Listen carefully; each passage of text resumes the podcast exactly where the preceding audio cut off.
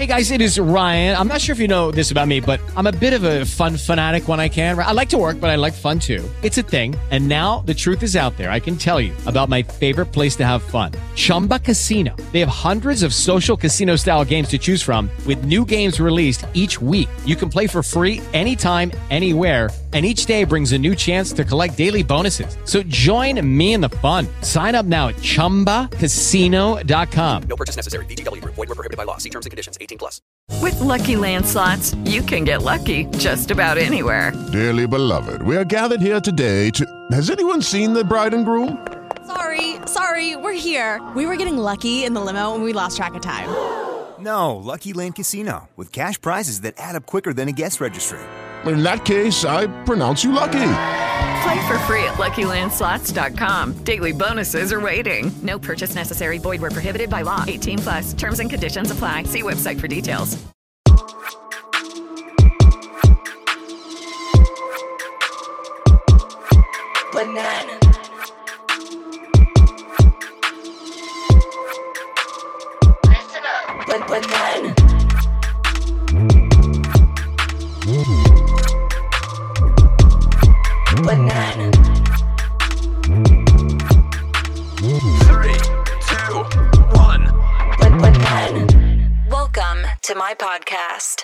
¿Qué pasa bananeros? ¿Qué pasa bananeras? Hoy estamos en una ocasión muy pero que muy especial.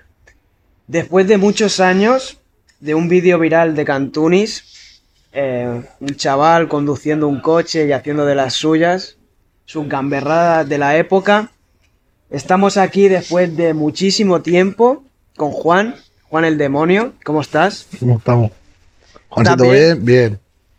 Te digo que gracias por concederme la entrevista porque sé que no, no es fácil volver a recordar cosas de la época y sobre todo hablar delante de cámaras pues de esa época y supongo que ya como que la tenías un poco olvidada, ¿no? Bueno, hemos pasado página un poco.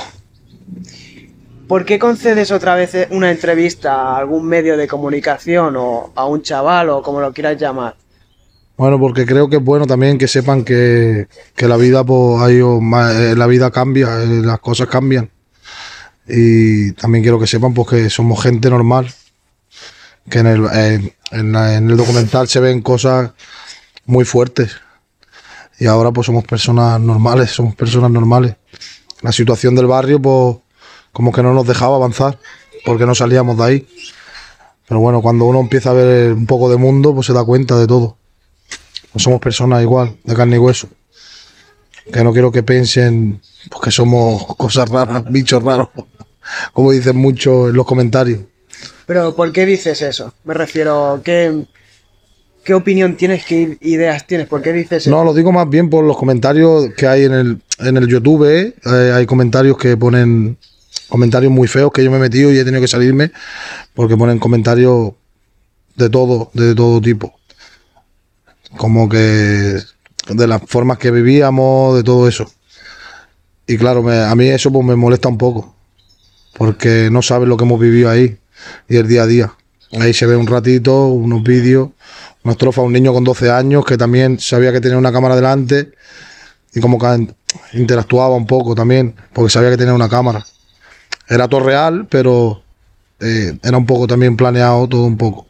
Hombre, y también un chaval de 12 años al ver una cámara de televisión, porque era de televisión, ¿eh? No, ahí no existía YouTube ni nada. Nada, nada. Ahí no había ni internet, ni cámaras de fotos, eh, ni móviles con cámara, ni nada de eso. Y también era, lo- pues, ahora tengo, tre- voy a cumplir 33 años. Y tenía 12 años, pues hace muchísimos años, hace 20 20 años de eso. ¿Por qué te llaman Juan el Demonio? ¿Cómo, cómo te conocen? ¿Sabes? De internet te conocen por Juan el Demonio. Bueno, por pues porque tuve una, tuve una época que era un poco travieso y, y hacía maldades, me montaban los coches robados y robaba coches, robaba, bueno, a los junkies, a los toxicómanos en este caso, eh, pues le cogíamos las carteras, le robábamos el coche, le quitábamos el dinero. Y ellos, claro, eh, nosotros éramos niños, ellos no hacían nada por miedo a, a los grandes, a la gente que había allí, ¿no? No por miedo a nosotros. Porque ah, ahí no había miedo a, a un niño. Yo a un niño no le puedo tener miedo a un niño de 12 años. Pero claro, tiene a su padre, tiene a sus hermanos, tiene a sus primos, tiene a esto, tiene... y ahí pues ahí viene el rollo. Pero ¿quién te apoda Juan el Demonio? A ver, Juan el Demonio, viene, eso viene de mi casa, no viene de- del barrio. Ya en el barrio me se conoce así, pero más bien porque yo era muy malo en mi casa, era un, era un culo inquieto, estaba todo el día haciendo travesuras, y mi hermana, pues, eres un demonio, eres un demonio, eres un demonio, Juan el Demonio. Y de ahí viene ese nombre. Más bien, no porque robara coches ni por nada de eso. Porque también quiero que se sepa algo del documental. Yo salgo en el documental, pero yo no soy el único que se montan los coches robados ni nada de eso. Lo que pasa es pues, que yo era un niño, era más pequeño quizá que, lo, que las otras personas que lo hacían también, que cogían coches robados y como que a la gente que vino allí a hacer el documental, pues le hizo más gracia hacerlo sobre mí, porque era más, más pequeño. Y porque era el que lo planeaba todo. Como que, ¿cómo contacta contigo la televisión? Al- pues, ellos fueron al barrio, te vieron a ti y... No, ellos primero vinieron al barrio y fueron a la casa de una tía mía, una hermana, una hermana de mi madre, y, le dijeron que querían hacer un documental sobre el barrio. Entonces querían que alguien explicara pues, un poco la historia del barrio, el día a día y todo eso. Y que se viera todo. Entonces, mi tía, se llama Carmen, eh, pues le dijo, yo tengo un sobrino pues que, que es travieso y que podéis, podéis hacer un documental a él fácilmente. Y a través de ahí pues vinieron, me conocieron y, y empecemos a hacer el documental. Había días que me enfadaba, que no quería grabar, había días que sí. Bueno, un niño de 12 años. Pero, ¿te hicieron firmar algún papel o algo conforme? Yo no, yo no firmé porque yo era menor de edad. Yo no sé si mi, si mi padre firmó algún papel, pero yo no firmé nada. Sí que cuando se estrenó, en el 2007, a mí me dio un poco de vergüenza porque, claro, yo ya era más grande, habían pasado unos años, yo ya tenía 17 años, y, y fui a una filmoteca. Me dijeron que, gana- que ganó un premio en el Festival de Málaga, que ganó un premio en, en Holanda, en Chile también, tuvo varios premios. Y bueno, tampoco estaba mucho metido en ese rollo porque al, al principio sí, pero luego ya pues, como que pasé un poco más de, del rollo del documental. Como que se hizo famoso en la época y actualmente sigue siendo conocido ese vídeo. Es como algo icónico del cine kinky, lo podemos llamar, ¿no? De alguna forma. Bueno, nosotros los que hemos vivido en barrios conflictivos, pues también lo que te he dicho antes, nos basamos un poco, veíamos la película del Torete o del Vaquilla y eran barrios pues conflictivos, barrios como La Mina, como el Campo La Bota, el barrio La Pelona, eran barrios conflictivos como Casantuni, barrios de, toxicómanos, de droga y de cosas así.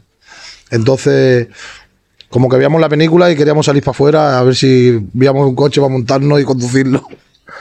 Y, y nada, eh, eh, esa era la vida de allí de cada día. Me gustaría que explicaras a qué edad tomas conciencia de lo que es la droga, un drogadito, la... ¿A qué, tus, ¿A qué edad ya sabe tu cerebro lo que es Básicamente desde que, desde que tengo uso de razón. Desde que desde- no, lo, no, lo 10 re- años. no lo recuerdo porque es que sinceramente nosotros yendo de camino al colegio de primaria, te estoy hablando, porque nosotros pues por allí caminábamos solos, porque allí éramos una familia, era un barrio, pero aparte era una familia, no era un, no éramos conocidos. Allí cualquiera pues era familia, éramos una pequeña familia, no era un barrio. Entonces yendo al colegio vi a esa gente toxicómanos pinchándose, tomando suco y yo a lo mejor pues tendría 8 o 9 años. Y ya sabíamos que eso era malo y que eso hacía daño a la gente, porque claro, nuestros mayores nos advertían que eso era malo. Aunque se hiciera en el barrio, me- nos advertían. Porque anteriormente, en otros tiempos, en los 80 y eso, pues pegarse un pico era como fumarse un porro. ¿Entiendes? Y luego, pues, en, mis tiempos, que ya un poco más para adelante, en el 98, 2000, 2001, 2002, ahí ya pues fue evolucionando y se fue dando cuenta de lo que era la droga, la heroína, la cocaína y todo eso. Y ya por eso, pues, la gente de mi quinta y un poquito más grande, pues ya fueron quitándose de la droga, digamos. Antes mataban al gitanismo, no ha matado mucho la heroína y todo eso, por el tema que antes no se sabía que, lo que era eso. Y en mi tiempo, pues yo tuve la suerte que a mí me pilló en otro tiempo y por eso nosotros nunca, yo nunca me he drogado, nunca por todo lo que he visto. siempre me ha dado mucho respeto eso. Había otras cosas que, hay otras cosas a lo mejor peores que no me dan ese respeto y la droga me da ese respeto de nunca haber tomado ni nunca, nunca me se ha pasado por la cabeza, porque siempre lo tiene muy presente en, mi vida que yo no iba a tomar droga nunca.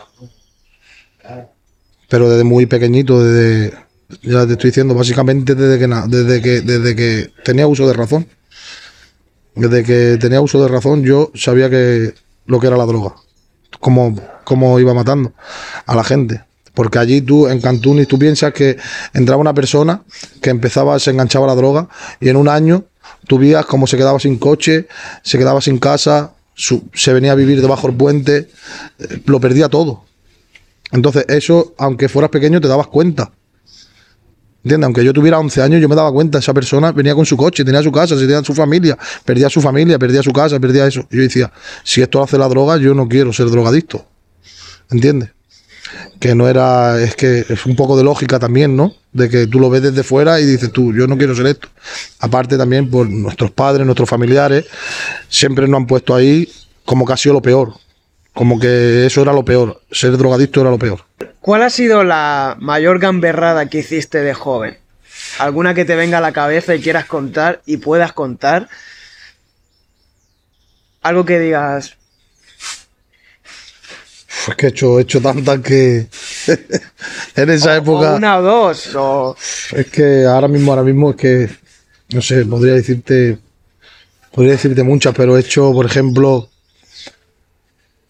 una vez un chaval más grande, estaba con mi hermano yo, y un chaval más grande pues se metió con nosotros, le echemos colonia por encima, eh, él le echó colonia, el que sale conmigo en la película, del pelo rizado, y, y yo le eché colonia y le dije, enciende, enciéndelo. Y lo encendió y salió ardiendo.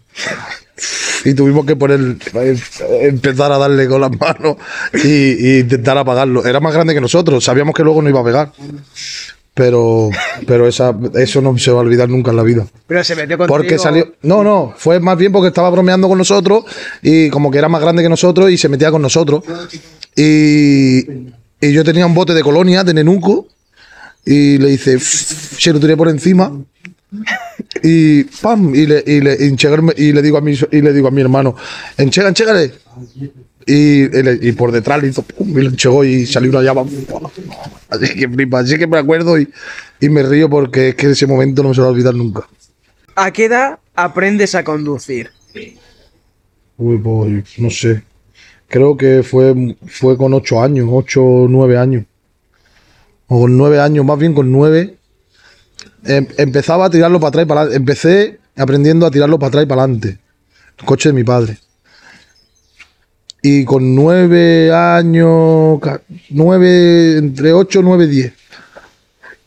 Por ahí más o menos era la edad que aprendí ya a- a poder tirar el coche para adelante, girar el volante, conducirlo. Porque no llegabas a los pedales, supongo, ¿no? Bueno, más bien nos poníamos un cojín delante del todo y me subía encima del cojín y, y miraba entre el volante, o sea, entre, la- entre el de esto, entre el salpicadero y el volante miraba, miraba, era por donde vía. Pero llegabas a... a- y llegaba ya a los pedales. Me fijaba de mi hermano, un hermano que tengo más grande, que él cogía también el coche de mi padre y él me quita, yo en esa época, pues él tenía 15 o 16, porque me quita 7 años, 15 años, y yo tendría 8 o 9 y yo me fijaba, siempre. Y, y aprendí, ahí, ahí aprendí. Y bueno, ya luego traían coches allí y, y me hice un experto. Porque hay una escena en el vídeo que se rompen los cristales del coche, empiezan como los niños a romper los cristales. Eso es- lo que te explicaba antes, que también interactuábamos un poco. Porque sabíamos que había una cámara.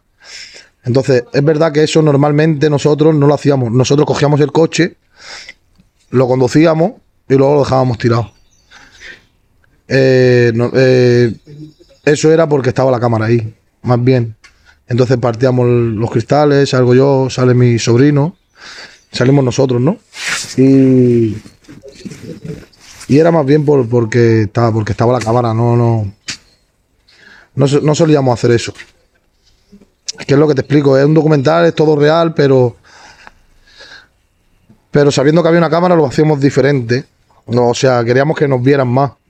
Yo había días que venían, por ejemplo, el cámara a grabarme y yo me enfadaba y cogía una piedra y le decía, te tienes que ir de aquí, se iba. Y se iba, aparcaba fuera del barrio y venía andando y me decía, Juan, ¿podemos grabar?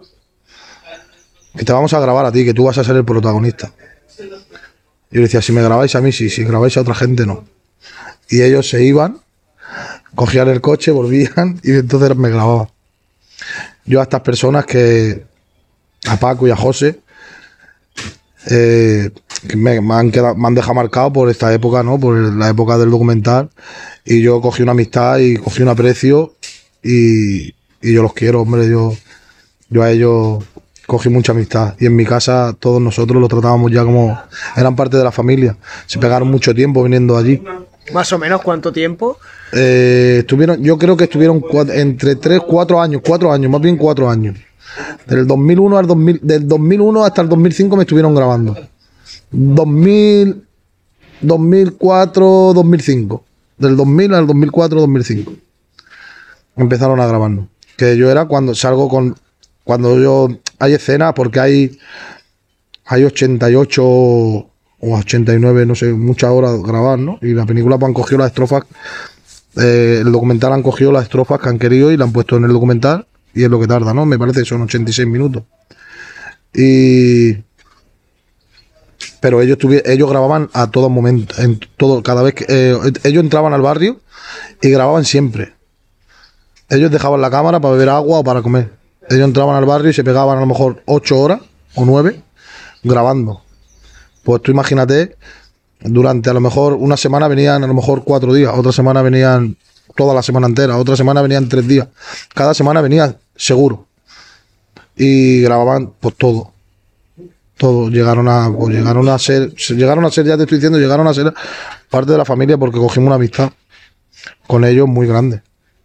Me gustaría saber un poco, después de que el barrio lo derrumbaran todo, ¿qué te pasó? Bueno, la verdad es que eso fue, fue algo duro para todos, no para mí solo, para todos nosotros. Porque no era yo, no era mi generación, eran muchas generaciones. Piensa que ahí llevábamos muchos años, llevábamos 40 años viviendo la misma gente siempre.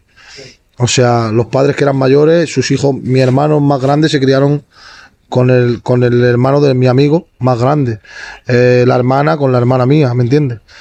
Así, y, y fueron muchos años y cuando salimos de allí, pues nosotros no- pues, estábamos acostumbrados a vivir en un piso. Eh, estábamos acostumbrados pues, a chillar, a hacer ruido, a otro- otra vida diferente, otra vida muy distinta. Y nos costó mucho el separarnos, el hacer amistades, en volver a todo otra vez de nuevo. El colegio, por ejemplo, en mi colegio, eh, eh, los monitores del colegio, del patio, eran gitanos. Y, y las cocineras eran gitanas. Nosotros cuando salimos de ahí pues, íbamos a un colegio y, y flipábamos porque no tenía nada que ver. Entonces nos costó mucho la adaptación, echábamos mucho de menos a la gente que de pues, a, a- a la familia, porque éramos una familia allí. Echábamos de menos por todo uno, tanto yo como a ellos, eh, como ellos a mí. Ya podrás ver en el documental como salgo picando en el timbre y voy a buscar a uno de, mis de mis amigos de allí y veo a otros cuantos. Y, y claro, nos echamos de menos. Nos echábamos de menos. ¿Pero Tenemos dónde, dónde os fuisteis? Bueno, nosotros nos fuimos primero a. Nos fuimos a Sabadell. De, de ahí nos fuimos a Sabadell. Y de Sabadell nos venimos al lado de la mina, al Besós. Y estuvimos en el Besós. Hasta que terminamos aquí en Badalona, que tengo toda mi familia aquí, en San Roque. Nosotros, básicamente, casi toda mi familia somos de aquí. Y ya terminamos aquí. ¿Te sigues viendo con gente de la época? Sí, mm, ahora mismo pues tengo gente que antes era más mayor que yo, que ahora no se nota tanto la edad, y sigo viendo y sigo viéndome con ellos hoy en día. Porque actualmente eh, toda mi familia es de San Roque, yo estaba viviendo en San Roque, pero me he casado, tengo un hijo y me fui a vivir a Zona Franca, al lado de lo que era Cantuni. Y mucha gente de los de Cantuni se fueron, se fueron a, a la Zona Franca, porque la zona franca estaba al lado y, y la gente pues quiso irse ahí porque ahí era donde se compraba de comer, ahí era donde se iba porque en el barrio no había no habían tiendas, la tienda era de un gitano, pero para comprar el pan tenías que ir a la zona franca.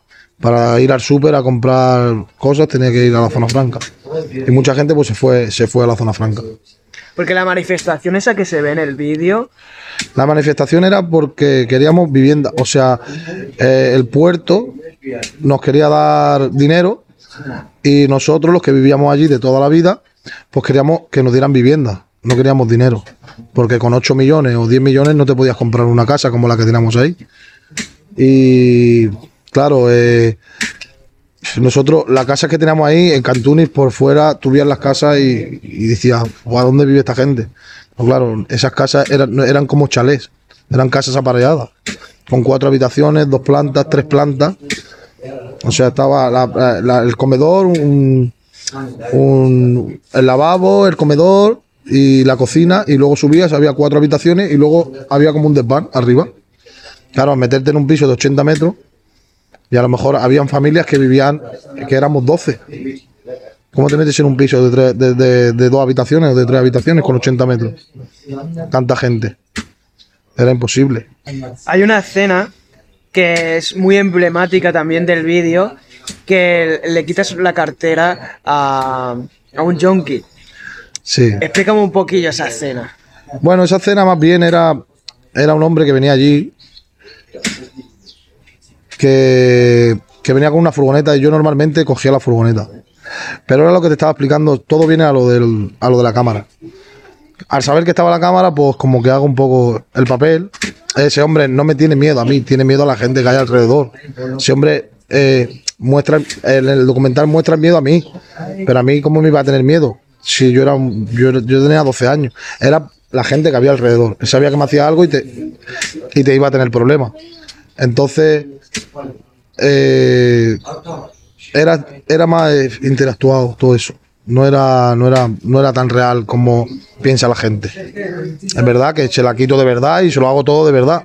Pero no era por miedo a mí, era por miedo a, a eso. Y a la gente que habla en el YouTube, ahora que me has hecho esta entrevista, me gustaría aprovechar y decirle pues que pues que no me critiquen así de esa manera, porque me, hablan, me dejan, me dejan unos comentarios, me dejan unas cosas que no veas, ¿sabes? Que hoy en día yo soy una persona que yo no, no soy problemático, no busco problemas y tengo mi vida hecha e intento tirar para adelante como puedo. Y quiero que sepa todo, to- que sepan todos los que hacen esos comentarios que, que soy una persona normal igual que ellos. También decirte que después de tanto tiempo, recuperarse o volver a encaminar una vida tiene que ser difícil, ¿no? Saliendo de Cantunis. Bueno, yo mi infancia no la cambiaría por nada en el mundo. Yo, aunque naciera otra vez, me gustaría nacer en el mismo sitio, tener la misma gente a mi alrededor y, y haber vivido lo que he vivido. Es verdad que, pues que habían, pasaban cosas muy malas, pero también he vivido momentos muy bonitos allí. Y, y a, mi- a la gente que ha estado rodeado, los que estábamos rodeados allí, yo creo que a ninguno no- nos gustaría cambiar esa infancia viendo lo que he visto. Hoy en día soy lo que soy por todo lo que he pasado también. Por todo lo que sé. Porque si la vida me ha enseñado un poco, ha sido también por esto. Pero ¿crees que si hubieses tenido, eh, por ejemplo, otra familia, otra otro barrio, Pues seguramente no sería Juan el demonio. Seguramente, pues a lo mejor, si fuera nacido en otra, en otra familia, pues a lo mejor fuera estudiado. Y fuera tener una carrera. Pero claro, las circunstancias de ese barrio, pues te obligaban a ser, a moldarte a lo que era. Es lo que te estaba explicando antes, que a mí me hacen ese documental.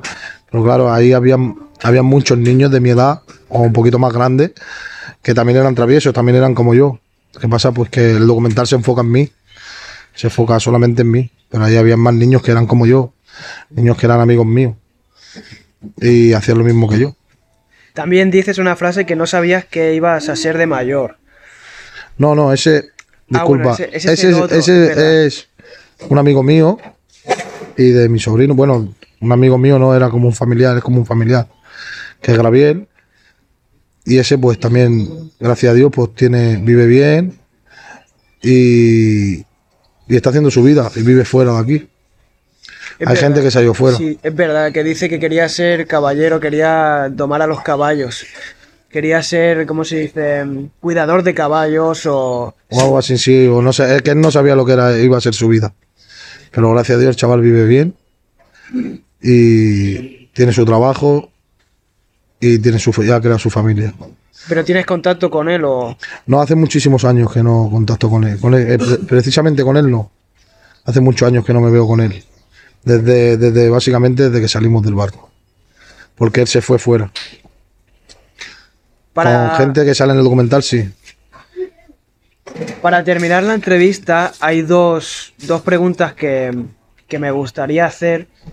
Em, mucha gente me pregunta por tus padres. ¿Qué fueron de ellos? ¿Dónde están ahora? Bueno, mi padre vive aquí. Con mi, vive mi hermano abajo y él vive arriba. Y mi madre falleció. Eh, mis hermanos viven cada uno, cada uno por un lado. Y aquí pues tengo un par de ellos. Pero gracias a Dios estamos bien. Y nada. A mí tampoco me gusta hablar mucho del tema de la familia. ¿Sabes lo que te digo? No por nada. Básicamente porque me pregunten de mi madre o de mi padre, de las cosas que se ven en el documental, son cosas que pasaron en mi vida, que esas son lo que te decía antes. Que es verdad que habían cosas malas como esa, por ejemplo, pero también habían cosas buenas. Prefiero acordarme de las buenas que de las malas. Para terminar la, la entrevista me gustaría que si quieres dar un mensaje para la gente que eh, nació en un barrio como Cantunis o un sitio así conflictivo y mucha gente le decía que no que no va a llegar a nada en la vida o que no va a poder salir de allí, etcétera, o en verdad el mensaje que tú quieras decir.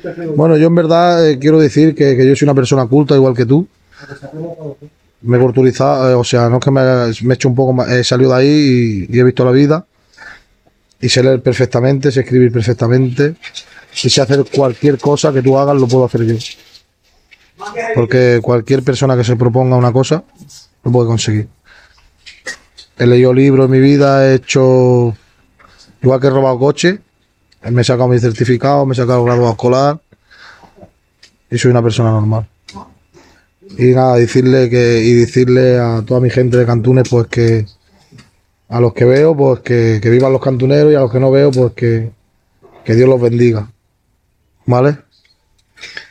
Juan, de verdad que gracias por explicarlo todo.